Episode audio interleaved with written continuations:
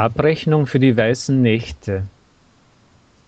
Wer im Sommer in Petersburg weilte, der erinnert sich wahrscheinlich, wie lange hier ein Sommertag dauert und wie langsam und nur für ein paar Stunden die Nacht kommt.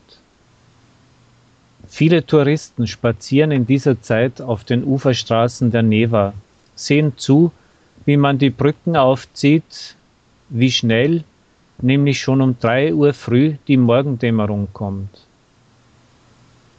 Doch wie man sagt, für alle Vergnügungen muss man zahlen. Und für diese Freude an den weißen Nächten zahlen wir jetzt, am Ende des Herbstes und am Beginn des Winters.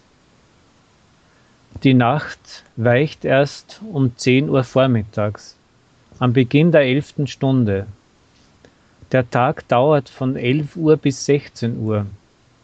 Und zudem ist der Tag grau, weil der ganze Himmel mit schweren grauen Wolken bedeckt ist. Praktisch gibt es keine Sonne von Mitte November bis Ende Dezember.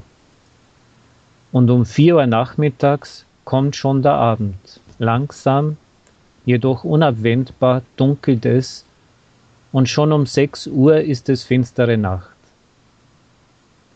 In dieser Zeit ist es am besten, man sitzt zu Hause, arbeitet nicht, trinkt heißen Tee mit Zitrone oder äh, selbstgemachter Marmelade, liest Bücher, lernt fremde Sprachen und wartet geduldig auf die Sonne und dann auch auf den Frühling.